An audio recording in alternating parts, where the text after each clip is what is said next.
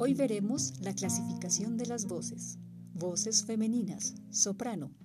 Es la voz más aguda, suele dividirse en ligera, lírica y dramática. Mezzosoprano, de timbre rotundo y bastante más grave que el de la soprano. Puede acometer agilidades muy complicadas. Contralto, es la voz femenina más grave, de singular rareza. Supera a la mezzo dramático en la potencia de sus graves. Voces masculinas. Tenor. Es la voz masculina más aguda. Se puede dividir en ligero, lírico y dramático. Barítono. Voz más grave y aterciopelada que la de los tenores. Bajo.